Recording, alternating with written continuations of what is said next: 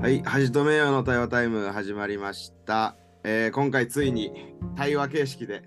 できることになりましたね。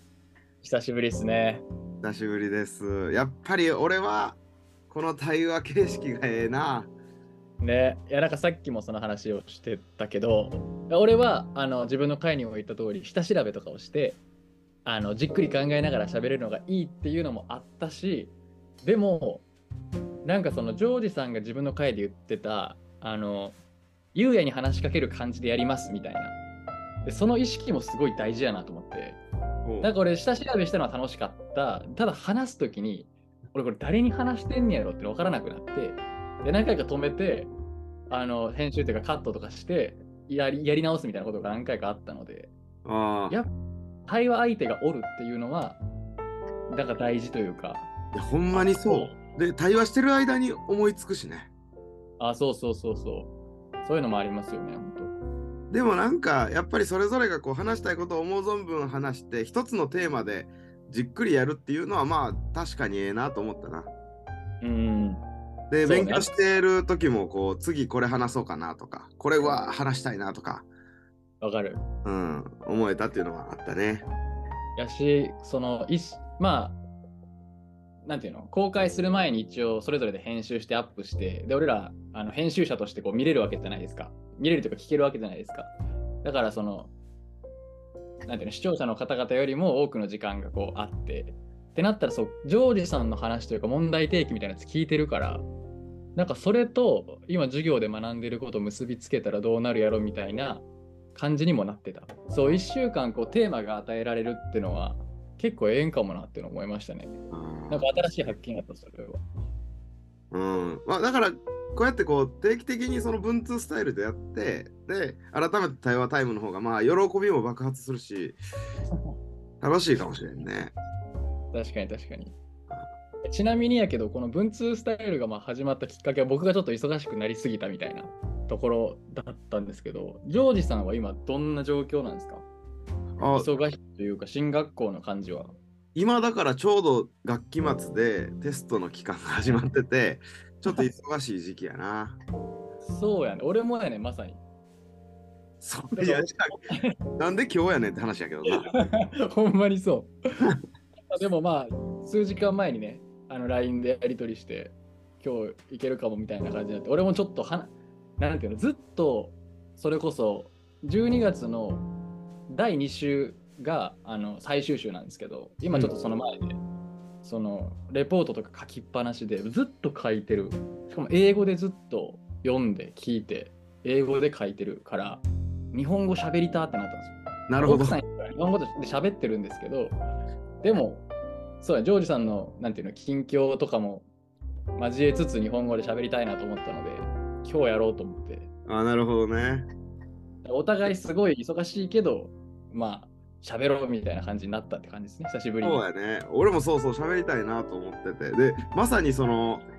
前の前の前の回とか、その宣教っていうのがテーマやったり、こう、うん救いっていうのがテーマやったりしてて、いや、やっぱその話めっちゃしたいし、で、俺、最近ほんま忙しいっていうのもメッセージを作るとか、えーまあ、説教演習とかあの教会の中高化とかでうん。メッセージ作るときに、やっぱいろいろ驚きと発見と喜びがあってさ。うんうんそれこそ前回のその虚しさからの救いっていうテーマもなんか俺めっちゃ今来ててワクワクしてて。そうなんや。うん。でそれはゆうやがその前に言ったその死とか、えー救いっていうのが今だけあの未来の話ってだけじゃなくてうん。今どうかっていうそこにつながってるっていうのがなんかね俺ほんまに大事やなと思っててそこがなワクワクしてんのよ今なるほどね。どの辺、どういうワクワクの仕方なんですか？自分にも響いてるワクワクと、あとなんか、人に語ってそれが受け取られたとか。ままあ全部やけど 全部というか俺も最近ワクワクしすぎて会う人は会う人にこの話してんだけどそうなんや。あのその虚しさから救われるっていうっていうののアイデアの奥には、未来の心配とかえっとこれをどうやって人に伝えてどうやって人に影響させて、まあ、例えば教会に連れてくるとかクリスチャンにするとかそういうことじゃなくて今今っていうその今を喜ぶとか、今を楽しむためのアイディアやなと思うね。なるほどね。でそれがまさに聖書が言ってる生きる死ぬであって大事なとこはそこなんだっていう見方をするのがなんかそそれがなんかビンビンこう来てて、うん、で自分に関して自分も結局今虚しいなって思うこともあるしこれ何の意味があるんやろって思うことももちろんあるし不安に思う、うん、将来のことを不安に思うことも過去のことをこう後悔して過去のことで誰かを憎むとかそういう気持ちが湧いてくることもあるねよね。実際、うん、私はなんて惨めな人間なんだって思うことも実際たくさんあるけど、はいはい、でも目指すべき方向はこの今がマジで嬉しいってなるっていう方向なんやっていうのが、うん、あのすごいワクワクしてるっていうのとそれが、はいはいはい、今教会には行けてないとか教会クリスチャンのために働けてないけど世の中で働いてる人たちにとってものすごい励ましになれるんちゃうかなっていう希望がある。あのそこにその職場におるだけですごい意味が実はある。うんうんうんうん。なんかもう当然のことというか KGK とかではずっと語られ続けてることやと思うねんけど、うん、でもそれをなんか本気でというか 本気で本気でこうズコーンってこう言えるのがこれちゃうかなという。なるほどね。この考え方やとえっと賜物っていうことについてもえっと広がりを見せるというか賜物って例えばこう能力とか何が得意とか誰かの役に立つもの、うん、みたいなイメージが俺はずっとあってでそれが結構、うん、あるな。なと思うのよな。私には賜物がないとか、えー、はいはい、こんな賜物が欲しいとか。はいはいはいはい。もちろんそういう面もあるし、俺もなんかドラムが叩けたらなとか思う、ラップができたらなとか思うけど、なんか でも、もえーと、今っていうのに集中する考え方をすると今与えられてる状況と今与えられてる知識と今与えられてる経験とっていうのが全部が賜物やねんよな。ああなるほどね。与えられてるものやからって意味。そうそうそうそう。で今与えられてる今ここにその賜物がないっていうのは意味があるし。うん、その能力か。能力がないっていうのは意味があるし、はい今能力がない俺がここにいるっていうことに意味があるんやなっていう。で俺、ちょうど昨日ぐらい昨日か。なんかあのー、昔だいぶ6年前とかに辞めたファミマのお別れ会みたいなのがあったのよ。ファミマで働いてたでもファミマで夜勤してたんやけどな。知らんかったそれは。そうなんや、そこのあのオーナーとめっちゃ仲良くてさめっちゃ、えー、あの夜勤やったから朝とかよオーナーと喋って一時期俺聖書貸してた自分の。マジですごいな。そんな話帰ってこんくてあの辞めるときにオーナーちょっと聖書返してくださいって言って辞めたんやけど。あの 別に読んでないと思うけどでもそこのオーナーとかその店長とかと久しぶりに会ってさなんか、行く前はなんか神様これに意味あるんちゃうかなと思って意気込んで行ったけど、別になんかまあ俺進学校会社辞めて行ってますみたいな話から、まあ、盛り上がったけど、うん、なんていうの？じゃあ目の前でその人たちが感動して救われてみたいなことがあったかというとないしなんかその、はいはい、でもこれ目の前で感動させて救いに導ける人もおるんやろなとか考えたらなんか虚しくなってきてさ。なるほどね。でもでもなんかそれができへん俺がそこにおるっていうことに意味があるというかそこのそこに存在したっていうことに意味があるなと思ってよな。うんうんうんなるほどな。うん。いや、なんか今のそのジョージさんの気持ちめっちゃわかるわ。俺じゃなかったらもっとうまくできた人おるやろにとか思うことよくあるんですよ、僕も。ああ。なんかそれ、そうやな、その、今ちょうど読んでる本がうん。進学校の課題なんですけど、あの、まあ、日本語で読む、訳すと、力、もしくは支配、弱さ、そして神が、えーこの地に来られたこと、みたいな感じのタイトルの意味、タイトルの本で、その、聖書の中で、これ日本語であんまり議論されてないと思うんですけど、英語圏ではよく聞く表現で、principalities and powers っていう概念があるんですよね。うん聖書の中に出てくる言葉、principalities and powers。で、聖書によって、それを、なんやろ、支配と権威って訳してる聖書もあれば、うん。なんか支配者と権力って訳してるような聖書もあったり、英訳聖書の中でもズレがあるんやけど、この principality とか powers っていうのは、人間社会をこう、まさに支配してる暗闇の力みたいなもの。で、それは、その悪霊的なものとかもそうやし、逆に人間が行う悪とかもそうやし、いろんなものを含んだ人間を支配する力としての概念が、その principalities powers っていう言葉で表現されていると。うん。で、教会も知らず知らずのうちに、なんせその現現世に教会って位置してるから、その外にある影響力に飲まれて、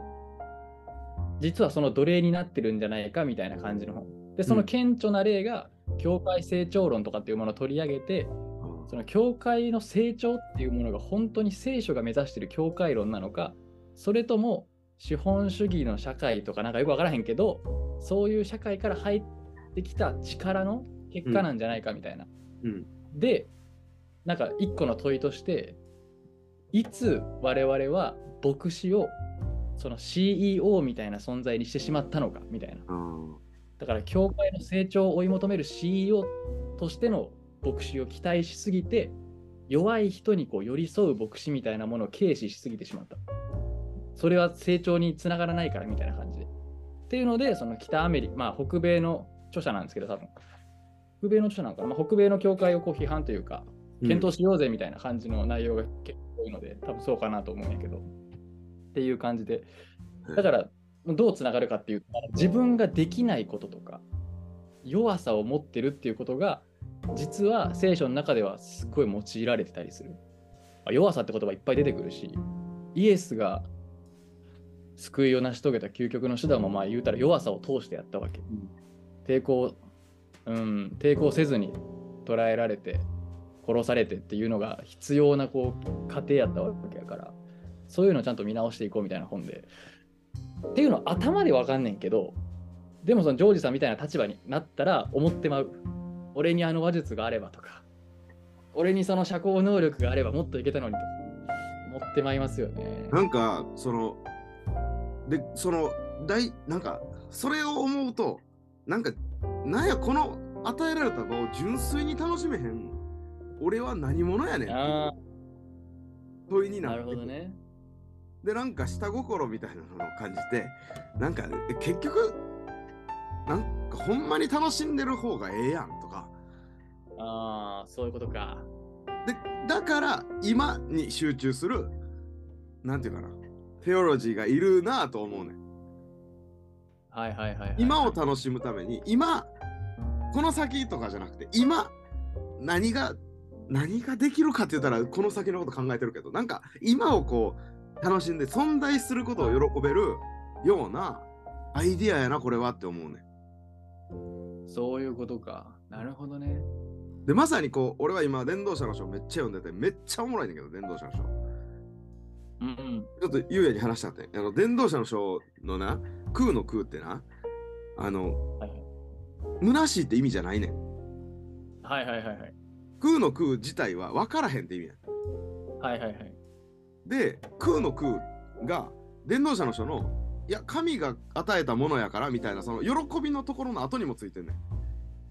ああなるほどね若い時につ創造者を覚えよう。で、その後にも空の空が来んねん。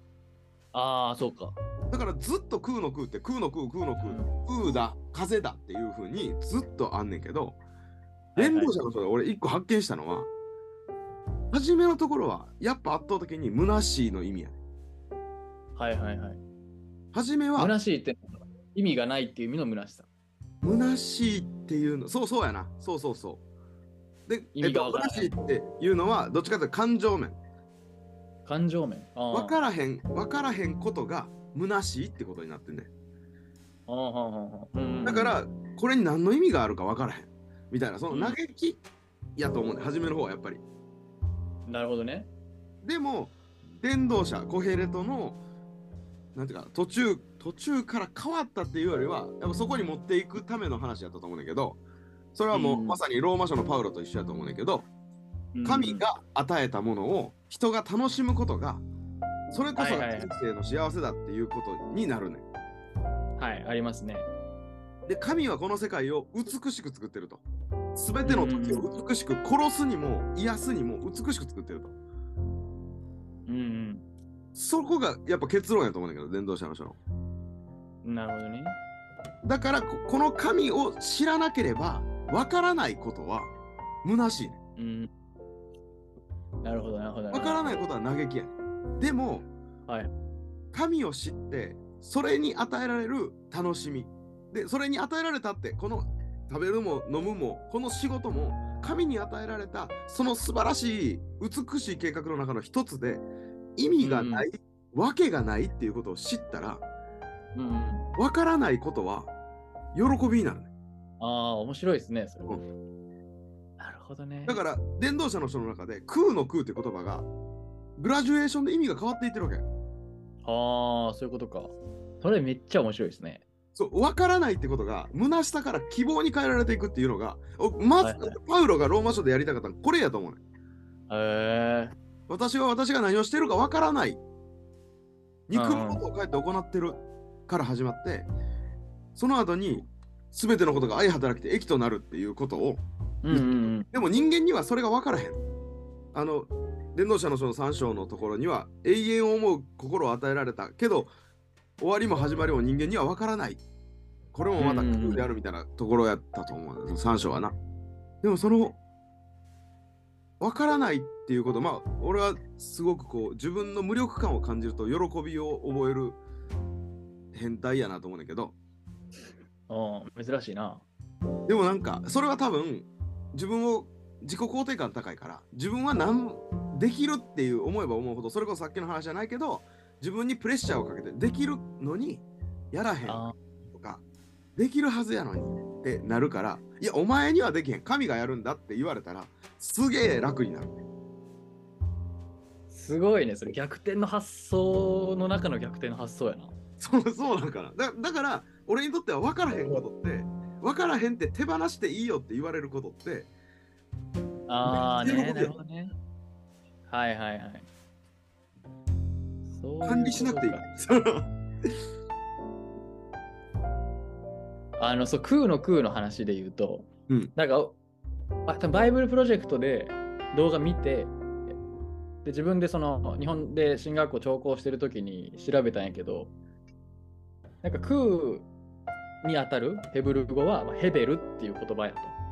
で、それが指し示す事柄は何かっていうと、霧とか煙とかもやみたいなものやみたいな。で、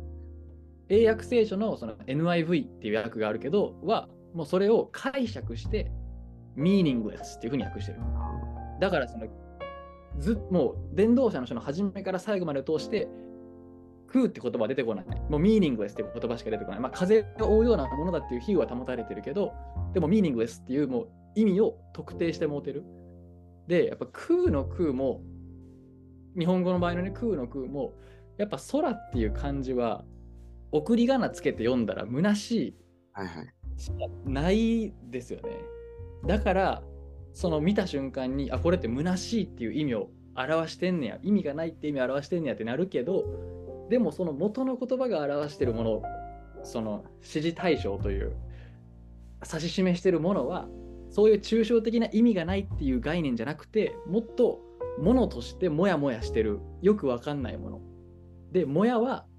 風が吹いたら消えてしまう。だから虚しいっていう解釈にもなるし、もやは掴もうと思っても掴めないから謎だみたいな、わからないみたいな意味にもなるしっていうのがあるからこそ、さっきジョージさんが言ってた、最初はミーニングレスから始まってでも最終的には分からないけどいいみたいな意味になるっていうのはあるかもなって思った確かに。言葉の意味的にも。でなんかそうそれが何やった？ローマ書のパウロの論理ともつながってるっていうのはおもろいねなんかもうそこを掘り下げてほしいいや、うん、もっと掘り下げたいし、結局これ多分ヘブル語の性格とかを知った方が分かるんやと思ってて、それをなんかちらっと聞いたよね。ヘブル語ってこう、もっと、なんていうかな、意味をこう限定しない言葉だっていう。すごい複数の意味を持ってて、一つの語が。文脈によってこれ判断、判断するとか、こう、意味をこう固めていくみたいな言葉だみたいなこと聞いたことある、あって、でそれほんま大事やな、言語においてって思うねん。うんそうやね特にやっぱイメージを表す言葉イメージを表す言葉ってすごい漠然としてるけどまあその「もや」とか「霧」みたいな言葉詩的な言葉って言ってもいいかもしれんけどとかは解釈しすぎない方がいいんかもとは思うな。